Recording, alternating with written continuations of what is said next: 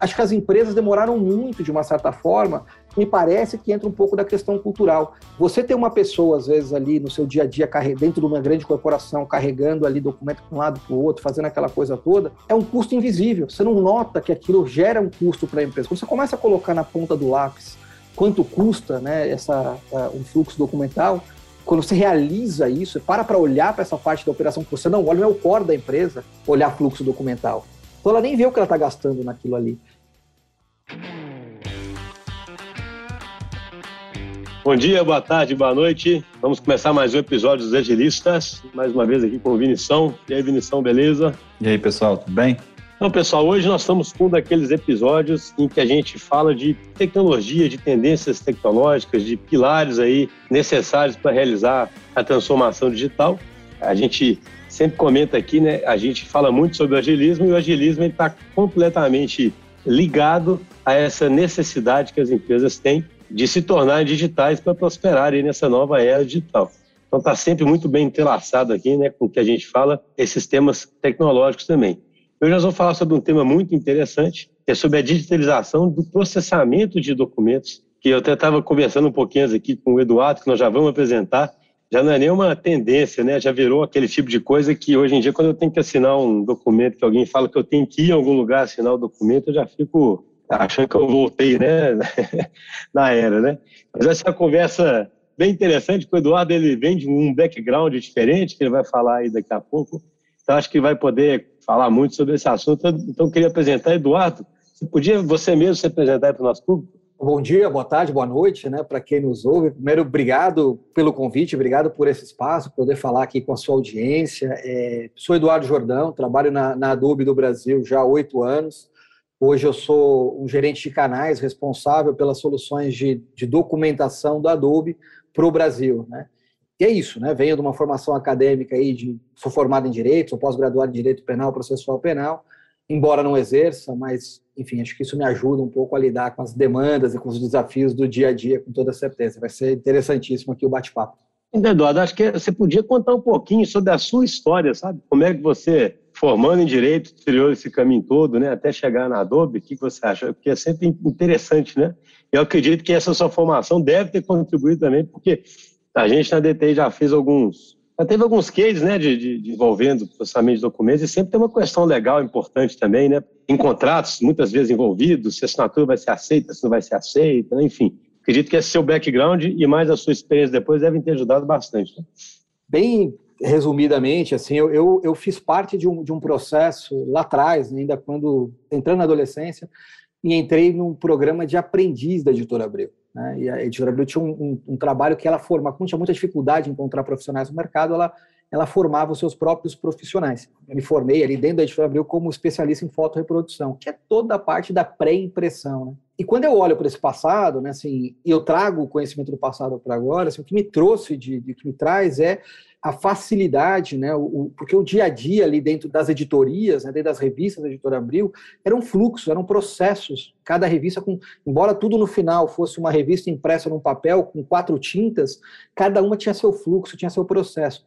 Quando a gente vem para a parte de documentação, propriamente dito, embora a gente tenha N empresas, todas elas com RH, cada RH tem um processo de contratação dos seus colaboradores, dos seus profissionais. Então, é, entender e focar em processos, né, e saber que cada empresa tem a sua forma de, de atuar, isso facilita muito na hora de você fazer uma sugestão, fazer uma proposta de uma tecnologia para entrar e para transformar aquilo, né, que hoje, na maioria das vezes, ainda no, no mundo físico, para o mundo digital. Então, essa parte né, do, da editora Abril realmente me ajudou muito. E a formação acadêmica, eu sou formado em Direito, né? E aí poder entender um pouquinho das regulamentações, como é que as questões das validades, e até para levar segurança para as pessoas que estão querendo conhecer uma. É, porque quer queira ou não, a gente, a gente vive num mundo, culturalmente, a gente vive num mundo muito apegado no papel. E o que eu digo é assim: você pegar uma escritura de uma. que é o sonho do todo o Brasil, foi o sonho do brasileiro, ter a casa própria. Você pegar uma casa própria, você segurar a escritura da tua casa própria, você acabou de adquirir, isso tem um peso, isso tem um valor sentimental. Você comprar a mesma casa eu te der um PDF dessa casa, o sentimento não é o mesmo. Então é uma questão cultural com o papel. Ó, se você fizer isso com o meu pai, por exemplo, você deixa ele doido, entendeu? Se você só der um PDF para ele, ele vai ficar todo dia sonhando que a casa não é dele. pois é, né? Que alguém, alguém fez alguma coisa naquele documento. Você entender um pouco disso, né? Que tem questão cultural, tem peso nisso, né? E a parte normativa ajuda, né? Esse conhecimento normativo ajuda até a tranquilizar os nossos interlocutores, né? Quem está do outro lado ali buscando ali um auxílio, buscando uma ajuda, buscando um apoio para essa migração para o mundo digital, que não é fácil. Que eu noto muitos, que eu vejo, e não só no Brasil, mas se olha na América Latina como um todo, né, a tão propagada digitalização, o, di, é, o mundo digital, ela muitas vezes ela é do site para fora, da porta para fora, né? Muitas vezes você entra numa empresa que se vende como digital e tem parte do processo que o é, né? Mas uma infinidade de situações que são físicas, que são ainda baseadas em papel. E no documento, como tem a questão cultural, muitas vezes a gente não, as empresas não realizam que fluxos em papel gera, além do risco que é muito grande, risco de perda, risco de vazamento de informação, risco de uma série de não cumprimento de prazo, a gente vê isso acontecendo o tempo todo, ele tem custo. Eu tenho pessoas lidando com aquilo, eu tenho armazenar, armazenar papel de forma correta, não é barato. Tenho que olhar para a umidade, eu tenho que olhar para a temperatura, eu tenho que olhar para o manuseio.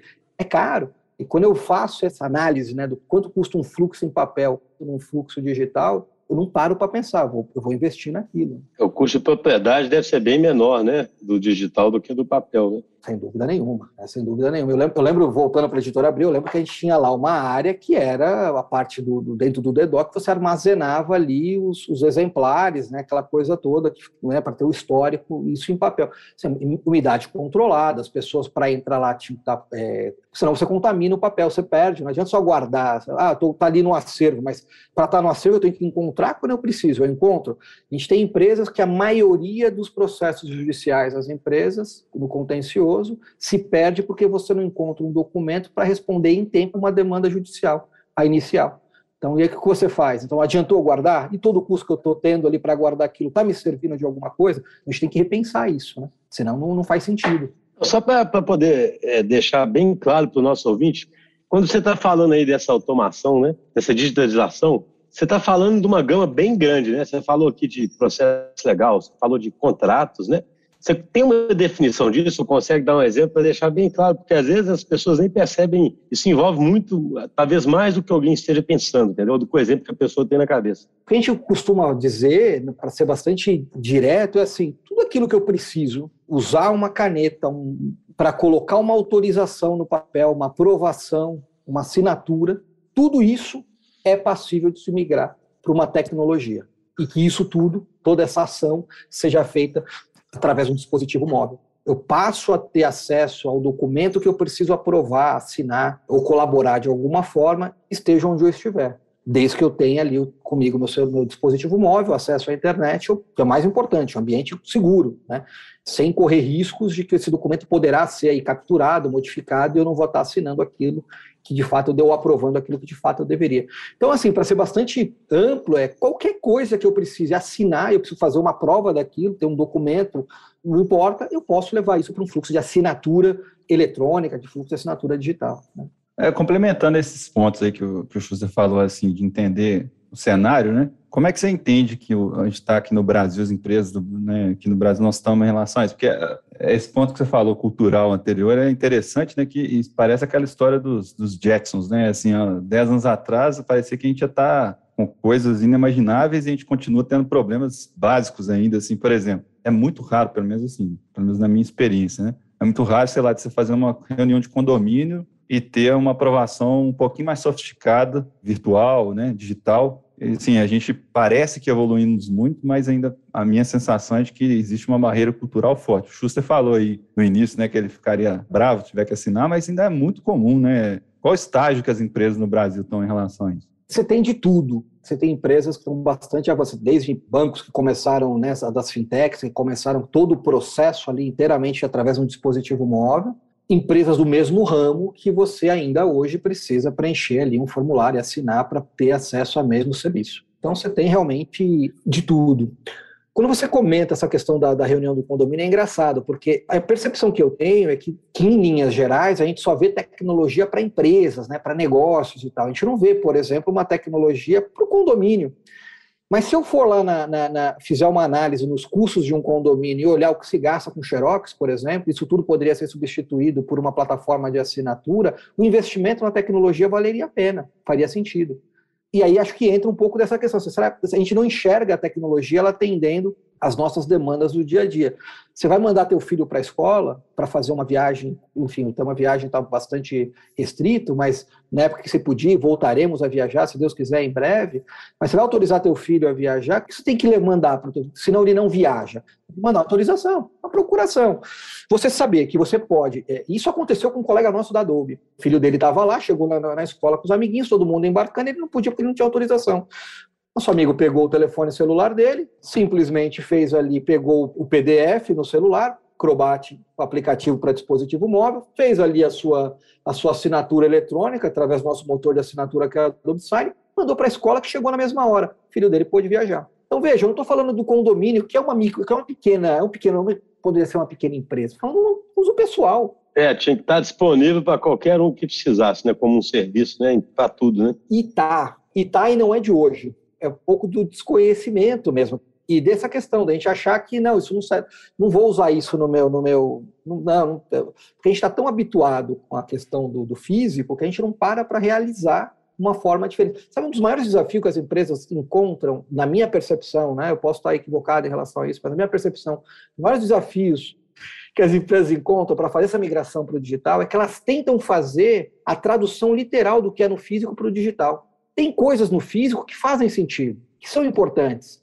mas no digital não faz. Te dou um exemplo. Quantos de vocês já assinaram um contrato, seja ele o que for, que vocês tiveram que rubricar cada uma das páginas? E rubricaram. E a rúbrica é importante no processo físico. Algumas pessoas vão dizer, ah, isso é garantia de leitura. Eu até respeito a opinião contrária, mas isso não é verdade. Aquilo é garantia de que no futuro um elemento estranho àquele contrato não vai ser inserido naquele todo. E que você teve acesso à leitura. Se você exerceu ou não, discricionário teu.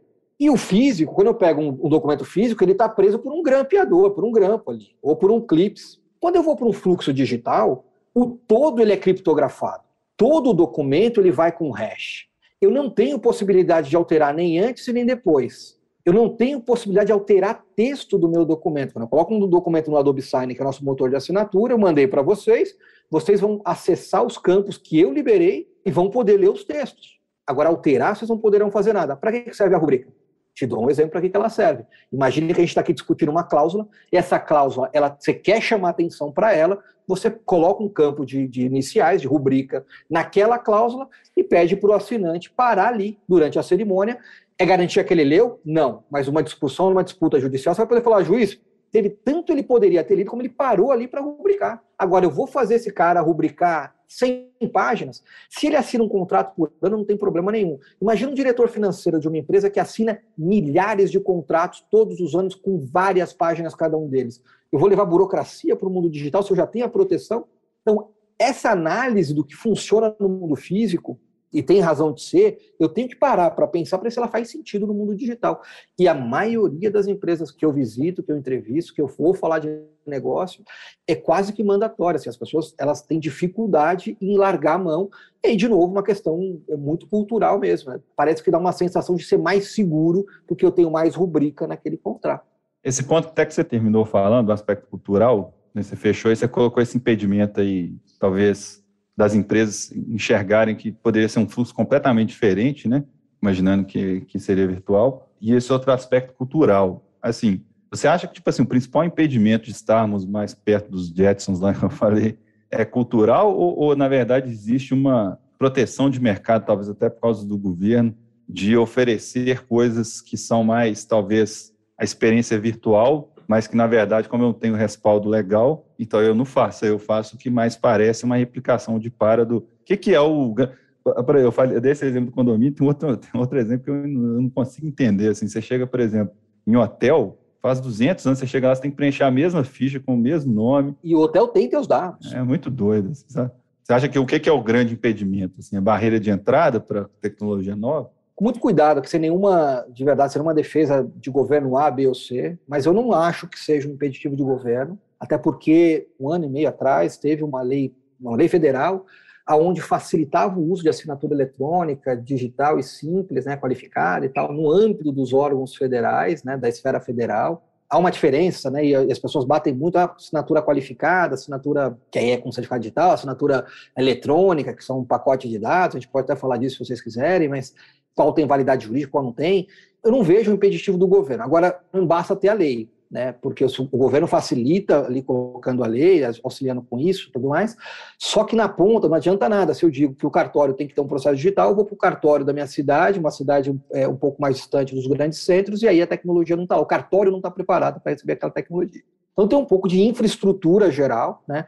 em termos de legislação, em termos de, de aceitação, já está amplamente já previsto né, o uso da tecnologia nos fluxos de assinatura eletrônica, nos fluxos de assinatura digital, mas, de novo, o que a gente vê é alguns órgãos colocando itens que a lei não pede, e aí isso prejudica ou atrapalha um pouco que haja uma grande, como é que eu poderia dizer, um alcance maior dos provedores de tecnologia, porque assim, maior a quantidade de provedores de tecnologia, melhor para o cidadão na ponta que vai receber um serviço de qualidade com melhor preço. Se eu começo a colocar impeditivos ali, onde eu, de uma certa forma, e não estou dizendo aqui em hipótese alguma que isso seja intencional, às vezes até para colocar um, um, grau de segurança que na imaginação seria importante, sendo que a tecnologia já traz toda a segurança embutida, eu acabo prejudicando e beneficiando ali, de uma certa forma, um ou dois fabricantes e deixo os demais provedores de tecnologia segura, rápida, ágil, sem participar daquele processo. Quem perde no final, o cidadão, porque vai ter um serviço, muitas vezes, até um pouco mais caro é, do que ele poderia ter. Quando você fala de legislação propriamente dita, a assinatura eletrônica no Brasil é válida. Nosso ordenamento jurídico prevê assinatura, o uso de assinatura eletrônica desde 2001. Desde 2001 eu posso te dizer com todas as letras que assinar eletronicamente no Brasil tem validade jurídica. E quem diz isso é lá, MP 2200-1 de 2001. Artigo 10, parágrafo 1 fala das assinaturas com certificado digital da ICP Brasil, e aí vem certificado né, qualificado, ali aquela parte do certificado que individualiza o cidadão através do certificado digital. Parágrafo 2 diz que as partes podem escolher entre elas outros meios de assinatura, entre elas eletrônica. Que a assinatura eletrônica é um pacote de dados que eu agrego no documento final. Quais dados são esses? Coloco o teu endereço de e-mail, posso colocar dados do teu IP, e aí trazendo geolocalização, posso trazer SMS, posso trazer uma dupla validação, seja lá qual for. Esses dados é que me diz que você é a pessoa que deveria e que de fato assinou aquele documento. E isso é previsto desde 2001, veja, a gente está falando de uma, de uma previsão legal de 21 anos, é isso? E aí acho que, acho que as empresas demoraram muito, de uma certa forma, me parece que entra um pouco da questão cultural. Você ter uma pessoa, às vezes, ali no seu dia a dia, dentro de uma grande corporação, carregando ali documento para um lado para o outro, fazendo aquela coisa toda, é um custo invisível. Você não nota que aquilo gera um custo para a empresa. Quando você começa a colocar na ponta do lápis quanto custa né, essa, um fluxo documental, quando você realiza isso, para para olhar para essa parte da operação que você não olha, não é o core da empresa olhar fluxo documental. Então ela nem vê o que ela está gastando naquilo ali. Quando ela para para olhar e fala, poxa vida, se eu investir... Assusta, né? Assusta. E às vezes não é só isso, tá? O ganho não é só dinheiro, né? não é só financeiro. Eu lembro que a gente fez uma, um trabalho muito importante, bastante detalhado no fluxo documental de uma empresa de, de energia. Ponto. Essa empresa, pela regulamentação da agência reguladora, um fluxo documental tem que estar tá preparado, pronto para ser, se for o caso, auditado em 30 dias. Partir do momento que se iniciou a assinatura, na 30 dias tem que estar liberado para autor, sob pena de multa. A gente fez um estudo, assim, chutando muito para baixo, a média era de 45 dias alto, fluxos que se perdiam, documentos que não chegavam para o cliente que iniciou na ponta, processos que eram começavam digital, depois ia para o físico, aonde eu tinha que pessoas digitando dados que estavam no digital voltando para a base de dados, então correndo o risco de ter base de dados inconsistentes ou com erro de digitação. Depois, um documento que era enviado para um acervo que, se eu precisasse depois, eu tinha que ter sorte de encontrá-lo. Então, aqui eu não falei nem de, de grana, assim, de dinheiro, de investimento, de, de dinheiro propriamente dito, falando dos riscos do negócio. Se eu vou para o que a gente fez a análise do valor, era mais de 20 vezes o que seria investido num fluxo de assinatura eletrônica. Quando eu pegava as pessoas envolvidas, todo o processo, não estou falando de risco, nem de perda, nem de não cumprir com o prazo é, da regulamentação. Só o custo do processo. mais de 20 vezes o fluxo do processo. Só que a gente não para, as empresas não param para olhar isso. Então, acharia interessante, você falou sempre aí uma plataforma de assinatura, né? O que, que o processo completo de, de digitalização envolve? Quando você estava falando, você chegou a citar dois tipos de assinatura diferentes, né? O que, que é um processo desse completo assim, no estado da arte? Né? O que, que vai o processo, um... assim, hoje você tem formas né, de começar todo um fluxo documental no mundo digital. Né? Então, tem lá os seus gestores documentais. A Adobe não tem um gestor documental, a gente não é, é a gente não comercializa ERP, TRM, mas nós nos conectamos com esses gestores documentais. É um GED da vida que você fala, um gestor? Um exatamente, GED, né? exatamente. Esmagadora maioria dos GEDs na ponta que a gente vê no mercado, ele começa um fluxo digital para dentro e físico para fora, ou seja, ele começa ali com os dados das pessoas, sai com um documento X no final ali preenchido e tudo mais, e entrega uma print para a pessoa ir lá receber e assinar o contrato. O que a gente propõe é vir é olhar para uma das possibilidades, olhar para isso, conectar o que falta na ponta. Essa ponte que leva os dados que estão no teu gestor documental, completar a cerimônia de, de, assinatura entre todos os participantes e a devolução do documento, que é importante. A gente foi visitar um grande varejista aqui de São Paulo uma vez, que disse o seguinte: esse contrato eu mando para assinar e eu nunca recebo a cópia assinada como a empresa com a qual eles assinavam o contrato era maiores, era maior do que eles, então eles não tinham nem como brigar. Conheço esse tipo de história.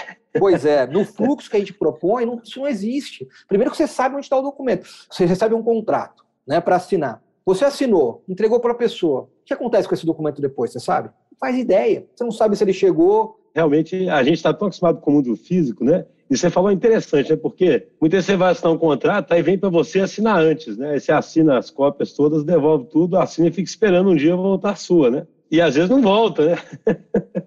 você não sabe, assim, ele saiu da tua é, área de proteção, né? De, de, você sabe o que aconteceu com Você sabe se a pessoa que deveria receber, recebeu? Se ela abriu o contrato? Se ela assinou? Quando a gente coloca o nosso motor ali conectado nesse ambiente, você sabe que a pessoa recebeu. Você manda avisos até que ela assine ou que o prazo expire você pode gerar ações, você sabe que foi para a pessoa seguinte. Quando todo mundo finaliza o fluxo, além de cada um, uma das pessoas receberem, poderem receber a sua cópia, esse documento ele volta para a plataforma inicial. Eu posso pegar os dados que foram embutidos ali. Ó. Imagine que você deixou ali um contrato e, e, possibilitou que a pessoa pudesse fazer alterações no endereço residencial. De repente, ela mudou de endereço. Então, eu poderia, inclusive, fazer com que eu saia com o endereço o que eu tenho, a pessoa corrige, quando volta, atualiza a minha base de dados. Vou ter uma base de dados consistente, correta, que eu vou poder utilizar ali, sabendo que as informações estão corretas.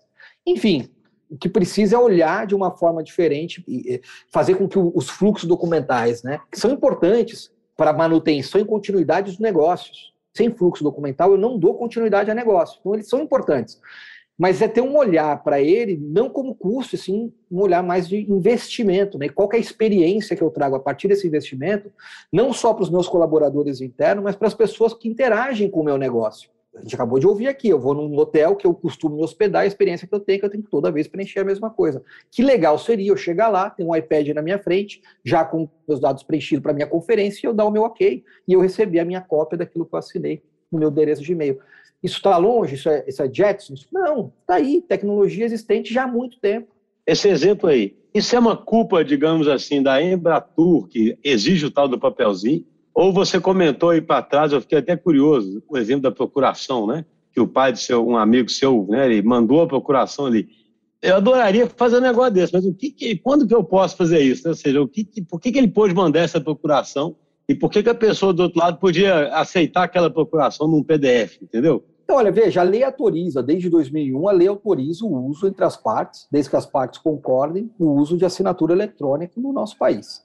Seria leviano se eu te falasse que eu conheço a regulamentação da Embratur e dizer se tem alguma coisa específica que exige ali um documento físico é, a ser entregue. E isso é, uma, é engraçado, né? porque o direito, ele, o direito não acontece primeiro para depois a, a, a, civilização, as pessoas se adequarem ao direito. O que acontece, as pessoas transformam o mundo e o direito se adequa ao que está acontecendo no mundo. Se isso existe numa legislação ou numa normativa da Embratur, foi previsto no momento em que o mundo não, não contava com as possibilidades que, e com a segurança e com a tecnologia que conta hoje. Então faz total sentido a gente discutir o tema trazer para a pauta esse tema. Então, assim, é provavelmente, então, no sentido do que o Justo perguntou, é quase que a capacidade sua ali de, de brigar lá, porque é na, provavelmente, como você falou, você não conhece a realização, mas está previsto. Então, é se você chegar num lugar lá e a pessoa, ah, não pode, não sei o que, provavelmente é, você pode enfrentar e. É, não, isso acontece. E conhecer o que você está fazendo, o que você está tá falando. E, e, Vinícius, você tem total razão. Isso já aconteceu comigo algumas vezes. Você chegar lá e falar, olha, a situação. É, isso pode? Não, não pode. Por quê? É porque não pode porque a lei não permite, ou porque não há uma outra. É porque a pessoa não sabe. Não, não sabe que pode. Né? E ela está acostumada. E aí, enfim, né? A gente ainda vai levar um tempo até que as coisas é, sedimentem aí, que estejam todos ali cientes da, da, mas não tem o que eu posso te dizer é o seguinte olhando né e a, e a, pandemia ela, ela mudou alguma coisa ela acelerou processos que já vinham acontecendo. E acelerou de uma forma que não tem retorno pensando no mundo no mundo documental né? não tem retorno. Por que não tem retorno? Porque eu me dei conta que um eu mantive segurança sem vazamento de informações passei a ter mais controle dos meus fluxos documentais diminuir custo da operação diminuir tempo da operação.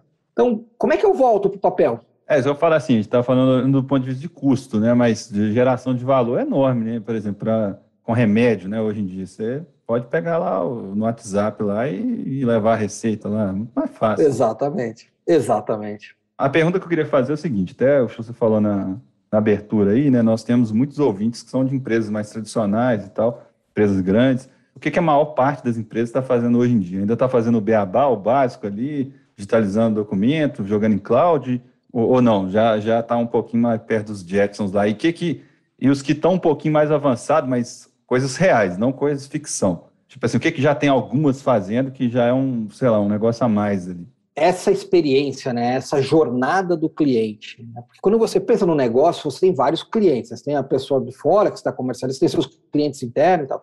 Então, pensar nessa experiência do cliente e trazer, vou, vou trazer o um documento para essa realidade, né? E a gente é, é, suportado por várias pesquisas em cima dessa questão, viu, Vinícius? O que acontece é o seguinte: vou tirar um exemplo muito real, muito prático. 10 de cada 10 contratos que são feitos por um departamento jurídico de uma empresa, no mundo físico, e que o advogado passou dias, às vezes, preparando aquele instrumento e mandou para uma outra empresa para que assinasse, porque a maioria tem, tem esses ritos, né? às vezes a empresa de fora tem que assinar primeiro, para depois a de dentro assinar.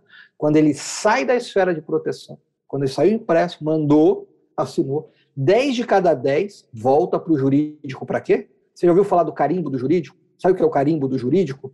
É a revisão do contrato. Sabe quanto custa a hora de um advogado? Não é barato. Advogado é uma mão de obra extremamente especializada. Eu te garanto que o trabalho do advogado não é ser revisor. Eu tenho tecnologia hoje que garante que o documento não vai ser alterado. Então tem custo real aí. Tem custo real que eu envolvo. E, e assim, e, e para que, que eu vou usar o advogado? Para fazer revisão? Não. Vou usar o advogado para o core dele. Então, revisão, nesse caso, você fala, é só saber se o documento continua alterado. Se não foi alterado, né? Se não foi alterado, às vezes uma vírgula para cá ou para lá, um prazo para lá ou para cá, eu, eu mudei tudo assim, o diretor ele quer ter a certeza que, e é essa segurança que ele quer ter. Ou o CEO ele quer assinar com validação do jurídico. Por quê? Eu assinei, mas eu assinei porque meu jurídico me deu o aval para eu assinar. E é isso, é essa segurança que a cadeia acaba dando. Agora, se eu te trago uma tecnologia que desde o início eu impossibilito qualquer tipo de alteração naquele documento, para que, que eu vou ter a revisão do, do advogado? Então, aqui é um caso real que acontece de 10 em cada 10 empresas que tem uma área jurídica que elabora é, instrumentos que tem que ir para fora para assinar.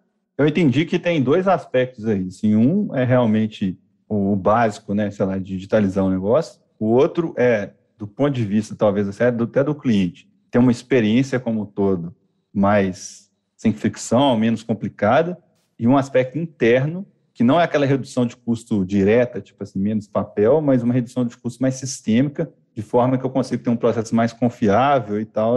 Eu entendi que é isso. E o que é mais perto de Jetsons, igual brinquei lá? É, então, olha, o que, sabe, não tem realidade perfeita nesse momento. A gente ainda está num processo de migração. Né? O que a gente recomenda, né, como, quando a gente é consultado por, pelos clientes? Primeiro, eu, eu olharia qual que é o negócio que me traz dor na minha operação. Qual é o problema que eu tenho hoje quando eu lido com documentação? Por exemplo, tem aqui uma questão que eu não recebo o contrato de volta. Eu preciso receber, é uma questão de segurança.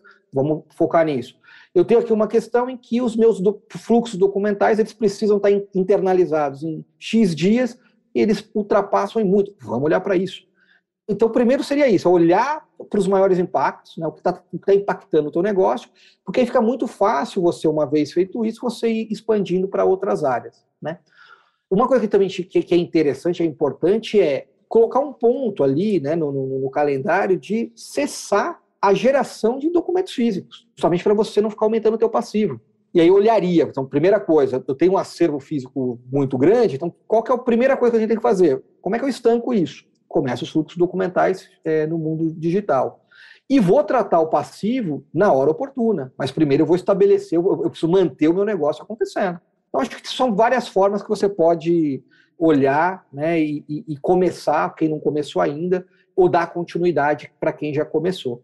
Mundo ideal, de fato, assim, eu acredito que a gente não vai ter papel tão logo, talvez não. Né? Acho que a gente vai ter que conviver com o papel durante muito tempo, ou por um período ainda considerável, mas a gente pode diminuir muito o uso do papel. A gente pode diminuir bastante o uso do papel.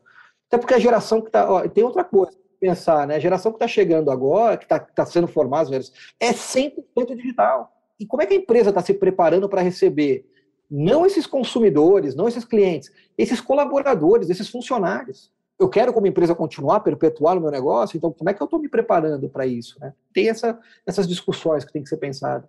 Nós estamos caminhando para o Eu queria fazer uma, uma, última pergunta aqui. Isso que você falou, né? Serviço aí. Hoje em dia, ele já está acessível para qualquer tamanho de empresa, que pode talvez consumir isso como serviço mesmo e pronto. Elas têm que comprar uma plataforma. Ou seja, hoje em dia, você diria que desde uma empresa pequenininha até uma empresa grande, enorme, que é uma coisa que a gente fala muito, como é que o mundo foi ficando plano na tecnologia mesmo, né? Assim, não é que antigamente as tecnologias eram assim, né? Só as grandes empresas podiam usar, né? Por isso que é, é um dos motivos dessa enorme competitividade que existe hoje. Então, nós falando o seguinte, a empresa é enorme vai usar a tecnologia suas, por exemplo, e um, um bar da esquina ali pode usar exatamente a mesma tecnologia? Só pergunta extremamente interessante, acho relevante, porque quando você pensa numa tecnologia específica, vou falar do Photoshop. Quem usa Photoshop tem ali uma gama de profissionais no, no, no mundo que usam Photoshop. Mas quando eu comparo a quantidade de pessoas que usam Photoshop, precisam usar, usam bem, com a quantidade de pessoas que assinam documento, todo mundo assina documento.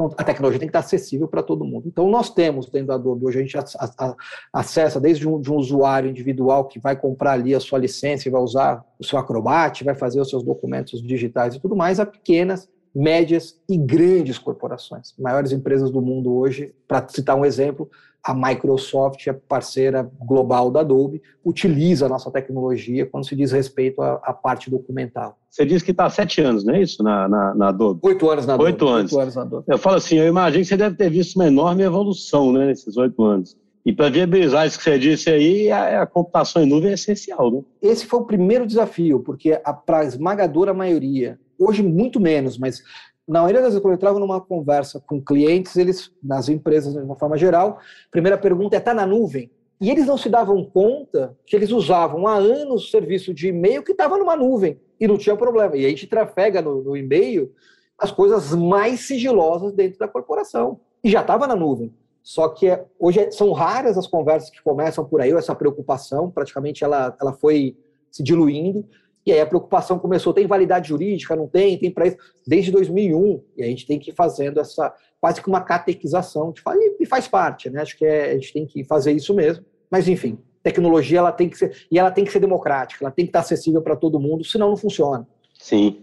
Cara, ô Eduardo, muito obrigado. A gente está chegando aqui no final, o tempo passa rápido. Eu achei interessante porque muito mais do que a gente às vezes fala assinatura digital, né? Acho que você mostrou que isso é muito mais do que assinatura digital, né? O ato de assinar é um pedacinho ali de todo um processo, uma ferramenta mais sistêmica que te dá mais segurança, remove custo e muda o paradigma completamente. Eu achei a conversa muito interessante para deixar isso muito claro, né? Desde esses exemplos de que o documento volta para você necessariamente, que já é naturalmente inviolável, né? Você não consegue violar e que ao mesmo tempo você pode, sei lá, botar uma rubrica para garantir que a pessoa passou por aquele lugar. Achei muito interessante, assim, que a gente reduz muito a isso, né? A assinatura digital. Essa história que você contou da, da, da revisão do advogado é excelente, né, poxa?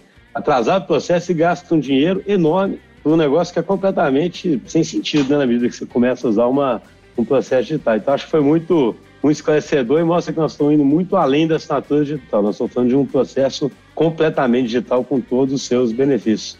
Valeu, viu, Eduardo? Muito obrigado pela sua presença. Obrigado aí, viu, Prazer aonde. Eu que agradeço, obrigado pela oportunidade. Estou sempre às ordens.